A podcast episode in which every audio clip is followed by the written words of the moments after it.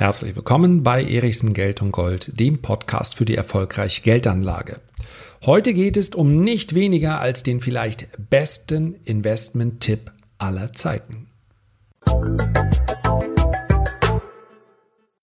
So, zuerst einmal möchte ich mich ganz herzlich bedanken für die zahlreichen positiven Kommentare, für das tolle Feedback, welches ich bzw. wir in dem Fall zum letzten Podcast der letzten Episode bekommen haben, die ich ja gemeinsam mit meiner Frau bestritten habe. Ja, ihr hat es auch viel Spaß gemacht. Natürlich war sie nervös am Anfang. Ich glaube, man hat ihr das aber nicht angemerkt. Ich glaube, meine ersten Videos und auch meine ersten Podcasts klangen weit hölzerner und ein bisschen ungelenker als das, was sie dort formuliert hat. Insofern werden wir das sicherlich auch wiederholen. Nochmal vielen Dank für das Feedback und nochmal an dieser Stelle der Hinweis, natürlich ist es für mich eine Motivation, wenn ich auch sehe, dass ich in solchen Rankings dann mal ans Handelsblatt, ans große Handelsblatt heranrücke im Bereich Finanzen oder im Bereich Wirtschaft. Also, wenn du magst, dann freue ich mich über eine positive Beurteilung oder ein positives Feedback wenn dir das auf der Plattform, wo du gerade diesen Podcast hörst, möglich ist, also beispielsweise im Apple Store. Kann man gar nicht überall machen, aber wenn es möglich ist, dann freue ich mich. Vielen Dank also für das nette Feedback. Und jetzt kommen wir zum besten Investment-Tipp aller Zeiten. Ich habe natürlich überlegt, kann man das überhaupt so nennen, aber tatsächlich, ich finde ihn schon richtig, richtig gut. Kein geringerer als der kongeniale Partner von Warren Buffett hat ihn geäußert. Die Rede ist von Charlie Charles Munger, geboren am 1. Januar 1924 in Omaha, Nebraska, natürlich, so wie Warren Buffett auch. Die kennen sich also schon von Jugendtagen an und ich habe etwas mit Sir Charles Munger gemeinsam, nämlich den Geburtstag. Auch am 1. Januar allerdings einige Jahre später. Also 96 Jahre alt ist der Mann, viel, viel ärmer als Warren Buffett übrigens. Er ist Vice Chairman von Berkshire Hathaway, aber er ist eben nicht der Chairman. Und während Warren Buffett auf einigen Milliarden sitzt, sollen es bei Charles Munger nur in Anführungszeichen etwa 1,6 Milliarden sein. Ich denke aber, er kommt einigermaßen zurecht mit diesen 1,6 Milliarden. Und ich glaube, so ähnlich wie bei Warren Buffett gibt es auch so schrecklich viel nicht, was er sich noch kaufen äh, möchte. Ich kann mich noch nicht da reinversetzen, aber ich glaube, mit 96 ist man ganz glücklich, wenn man morgens einigermaßen schmerzfrei aufwacht und dann immer noch gebraucht wird und ganz viele Menschen einem zuhören, weil sie sagen, der Mann ist so lange dabei. Es lohnt sich wahrscheinlich, auf ihn zu hören. Und das ist tatsächlich richtig. Der legendäre Satz, der Investment-Tipp, um den es hier geht, der lautet invert. Always invert. Und wer jetzt sagt, habe ich schon mal gehört. Tatsächlich sagt Charles Munger selbst, das kommt nicht von ihm, sondern von einem Deutschen, nämlich vom deutschen Mathematiker Karl Gustav Jacobi Jacobi. Der ist geboren, ja, natürlich lese ich das ab, 10. Dezember 1804 in Potsdam und er ist gestorben am 18. Februar 1851 in Berlin. Und was hat er gesagt? Umkehren. Man muss immer umkehren. Damit meint er Gleichungen von hinten aufzäumen, äh, aber da halte ich mich mal komplett zurück. Ja. Wenn es um die Mathematik geht, dann bin ich mir ziemlich sicher, das gäbe reichlich Kommentare, wenn ich da tiefer einsteigen würde. Als ich mein Mathe-Abitur gemacht habe, da gab es einen ganz klaren Plan. Nicht schlechter als vier. Um mir den Schnitt, der im Nachhinein jetzt auch nicht so eine große Rolle gespielt hat, ich verrate ihn mal nicht, ähm, um mir den Schnitt nicht komplett zu versauen. Ja, nicht schlechter als vier war der Plan. Und jetzt rate, was, die, was am Ende bei rausgekommen ist. Richtig, eine vier. Oder dementsprechend, damals gab es das Punktesystem, ich weiß gar nicht, es müssten acht Punkte sein. Ne? So, da darf ich aber natürlich gerne Feedback bekommen. Sind acht Punkte eine vier? Ich glaube schon. 15 Punkte waren, ist auf jeden Fall eine 1 plus. Null Punkte ist nichts. Das hat sich nicht geändert. So, invert, always invert. Wann hat er zum ersten Mal darüber gesprochen? Auch das ist schon ein paar Jahre her. 1986 und zwar in einer, ja, man muss es schon sagen, legendären Rede ähm, vor der Harvard School. Harvard ist sicherlich ein Begriff, die Elite-Uni, zumindest eine der Elite-Unis in den USA. Er sagt im Übrigen auch in dieser Rede, dass er diesen Begriff invert, always invert, invert, dass er den vom deutschen Mathematiker Jacobi hat. In der Folge wird er immer Charlie Munger zugesprochen. Was bedeutet das eigentlich?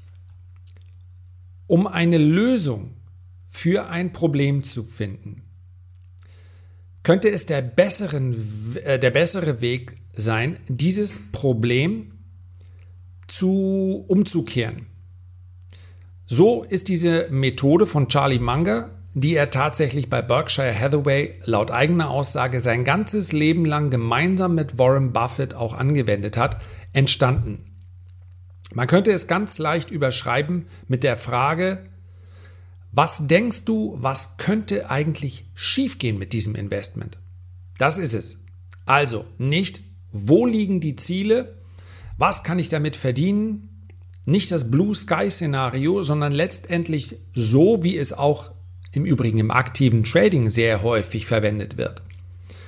Profis im Trading, im aktiven Handel beschäftigen sich zuerst und danach kommt ganz lange nichts mit dem potenziellen Verlust. Und dann anschließend schauen Sie, wo habe ich den richtigen Einstieg, welcher Basiswert ist für mich interessant und, und, und. Ja, erstmal, wenn Sie den Basiswert, ja, der muss feststehen, erstmal, was ist mein maximaler Verlust? Den muss ich definieren können. Und so ähnlich ist auch dieses Konzept gestrickt. Was könnte mit meinem Investment schiefgehen?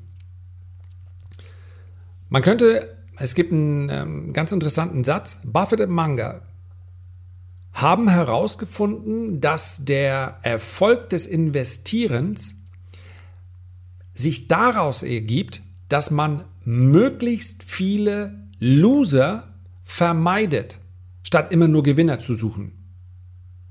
Das ist scheinbar das Gleiche, denn ja, wenn ich keine Verlierer habe, dann sind es Gewinner. Aber es ist natürlich eine andere Herangehensweise, ob ich den Markt screene, Unternehmen für Unternehmen für Unternehmen und sage, hier ist Potenzial, da ist Potenzial, da ist Potenzial. Oder ob ich sage, ich mache das mal im Ausschlussverfahren andersrum. Die will ich nicht haben, die will ich nicht haben, die will ich nicht haben. Und dann am Ende bleiben die, ähm, dann am Ende bleiben die guten Unternehmen übrig. Turn a situation or problem upside down. Look at it backward. Was passiert, wenn alle meine Pläne schiefgehen? Wo wollen wir auf gar keinen Fall ankommen? Statt auf den Erfolg zu schauen, machen wir eine Liste von den Dingen, die alle schiefgehen können. Im Umfeld, im Management, in der ähm, Betrachtung der Konkurrenz. Dann gibt es selbstverständlich auch noch Zyklen, wirtschaftliche Zyklen und, und, und. Was kann alles schiefgehen? Wie schlimm kann es werden? Tell me where I'm going to die. That is, so I don't go there. Das ist, was Charlie Munger sagt. Sagt mir, wo ich sterben könnte, wenn ich da hingehe, dann gehe ich da einfach nicht hin. Und Warren Buffett hat es relativ ähnlich formuliert. Charlie and I have not learned how to solve difficult business problems. What we have learned is to avoid them. Charlie und ich haben nicht gelernt, wie man ganz schwierige Business, also hm, Wirtschaftsprobleme oder unternehmensspezifische Probleme löst. Wir haben gelernt, sie zu vermeiden. Der beste Weg, um Erfolg zu erreichen, ist Fehler zu vermeiden. Und ich glaube, wenn du ein bisschen drüber nachdenkst, dann wird dir relativ klar, selbst wenn du alltägliche Situationen nimmst, das sind zwei verschiedene Herangehensweisen. Denn das beschreibt auch, weshalb Berkshire, zumindest in der Vergangenheit, ich habe ja gerade ein relativ kritisches Video über die Gesellschaft heute gemacht, das hat aber andere Gründe, warum Berkshire so lange so großen Erfolg hatte.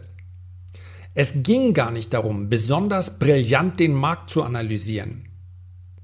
Es ging darum, konstant Probleme zu vermeiden, sich konstant aus Unternehmen rauszuhalten, wo absehbar war, hier könnte es zukünftig ein Problem geben, mit dem wir nicht fertig werden. Und es gibt ganz interessante Beispiele dafür. Als wir, das ist jetzt mittlerweile drei, drei Jahre her in etwa, als wir den ganz großen Boom in der Cannabisbranche gesehen haben. Zu diesem Zeitpunkt, als diese Aktien massiv im Kurs explodiert sind, waren dort am Horizont Probleme absehbar? War es absehbar, dass es eine Überproduktion gibt? War es absehbar, dass die Geschäfte dieser Cannabis-Unternehmen abhängig sein, davon, davon sein würden? Ob tatsächlich auch sämtliche Staaten in den USA und auch in Europa, in Kanada, ob sie tatsächlich auch den Cannabiskonsum zulassen würden. War das absehbar? War es absehbar, dass es ein dass dieses Überangebot so schnell nicht sinken würde? Also, sprich, gab es am Horizont Punkte, bei denen man sagen konnte, okay, im Moment interessiert es keinen, aber das könnte Probleme geben. Ja oder nein? Und ich glaube, selbst wenn man ein Fan der Cannabisbranche ist oder der Legalisierung von Cannabis, und ich gebe offen zu, auch aus meiner Sicht spricht vieles dafür, dann wird man zugeben, aha, das ein oder andere Problem war am Horizont absehbar. Und genau das meint Buffett beziehungsweise Munger, wenn er sagt, wir lernen oder haben gelernt, die Probleme zu vermeiden. Zu keinem Zeitpunkt haben die sich, weil sie eben auch einen langfristigen Ansatz haben, in der Cannabisbranche engagiert. Wäre mir nicht bekannt, in keiner einzigen Aktie. Ich bin mir sicher, wenn die diese Branche durch eine Phase der Konsolidierung gegangen ist, wenn aus ganz, ganz vielen Anbietern noch ganz wenige übrig sind, wenn absehbar ist, dass die sich den Markt langfristig aufteilen können, wenn absehbar wird, dass die Legalisierungswelle kommt, dann könnte auch gerade so eine Branche wie die Cannabisbranche für Berkshire Hathaway unter diesem Aspekt interessant werden. Aber momentan viele Probleme am Horizont und das hat nichts mit dem Kurs zu tun. Das ist ganz, ganz wichtig. Aus dem, wie Manga hier eine Herangehensweise an den Markt formuliert, an das Investment, wird klar, es spielt keine Rolle, ob die Aktie jetzt gerade bei 50 oder 40 oder 70 Dollar notiert. Die Frage ist, ist es ein gutes Investment oder ein Investment, mit dem ich Probleme haben werde, wo ich also ein gewisses Timing brauche? Wenn ich sage, ich steige hier ein, denn ich glaube, ich werde rechtzeitig wieder aussteigen, dann ist das ein aktiver, ein trading-basierter Ansatz. Wir sprechen aber hier über Investments. Und wenn wir über langfristige Investments sprechen, dann sind damit Unternehmensbeteiligungen gemeint, von denen ich sage, ich kaufe sie heute und eigentlich kann ich mir gar nicht vorstellen, dass ich mich jemals wieder davon trennen, trennen möchte. Und das ist, glaube ich, das Besondere an diesem Investment-Tipp. Beim nächsten Mal, wenn du dir ein Unternehmen anschaust, dann kannst du es ja mal so rum versuchen.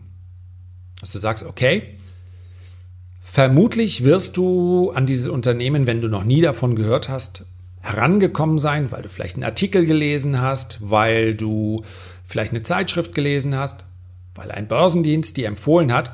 Und in der Regel wird es in diesen Artikeln, Empfehlungen, in diesen Zeitschriften natürlich nicht darum gehen, welche Unternehmen sind denn interessant, weil man damit langfristig irgendwelche Probleme umgehen kann, beziehungsweise welche Unternehmen bleiben denn übrig, wenn wir alle anderen aussortieren? Diesen Ansatz hat kaum jemand, aber du für dich selbst kannst ihn umsetzen. Du kannst es ja mal versuchen mit Amazon.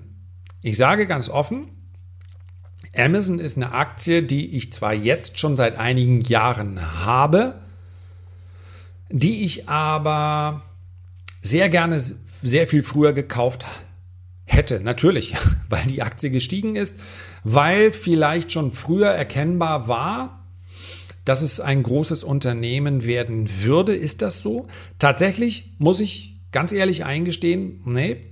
Erst im Jahr 2016 wäre ich mit diesem Ansatz wäre die Amazon-Aktie erst eine für mich gewesen und ich habe sie da auch erst gekauft. Immerhin waren wir bei rund 600 Euro. Das ist ja ein ganz gutes Investment gewesen.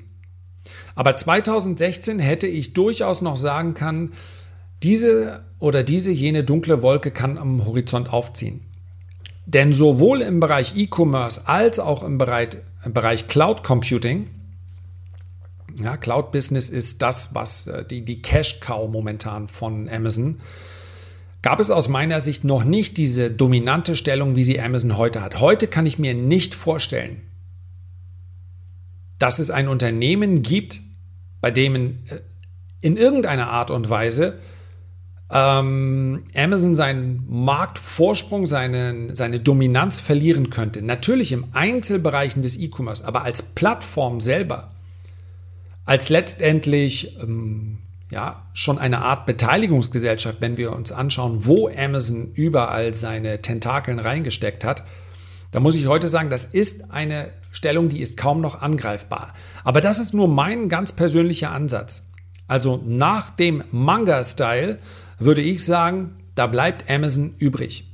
Ich kaufe Amazon und vermeide damit, kleinere Unternehmen zu kaufen, die möglicherweise überrollt werden von den Riesen. Ja, es kann auch ein kleines Unternehmen geben, was übrig bleibt. Übrigens haben immerhin, immerhin kann ich sagen, Berkshire Hathaway hat Amazon ja noch viel später gekauft als ich. Die sind erst im letzten Jahr eingestiegen. Vielleicht haben also Charlie und Warren Probleme bei Amazon gesehen, die ich glücklicherweise schon in den letzten drei, vier Jahren übersehen habe. Aber das wäre mal mein, mein, mein Ratschlag. Probier das einfach mal aus. Was möchtest du erreichen? Was möchtest du, was auf keinen Fall passieren soll? Das ist das Worst-Case-Szenario. Das musst du beschreiben, um dann sagen zu können, kann es passieren, dass die Firma dahin kommt? Wie kann es also diesem Worst-Case-Szenario kommen? Und wie kann es vermieden werden? Kann es vermieden werden? Ja oder nein? Und das führt dann letztendlich zu einer Investmententscheidung. Und wenn man unter diesem Aspekt mal seine Position so durchgeht, dann ist das eine ganz interessante Herangehensweise, die schlicht und einfach zu neuen Erkenntnissen führt. Deswegen sage ich, der beste Investment-Tipp aller Zeiten lautet umkehren. Immer umkehren. Herzlichen Dank für deine Aufmerksamkeit. Wie gesagt, freue ich mich sehr, wenn du dir die Zeit nimmst, ein Feedback oder einen Kommentar zu hinterlassen. Und natürlich freue ich mich wie immer noch mehr, wenn wir uns beim nächsten Mal wieder hören. Bis dahin, liebe Grüße, dein Lars.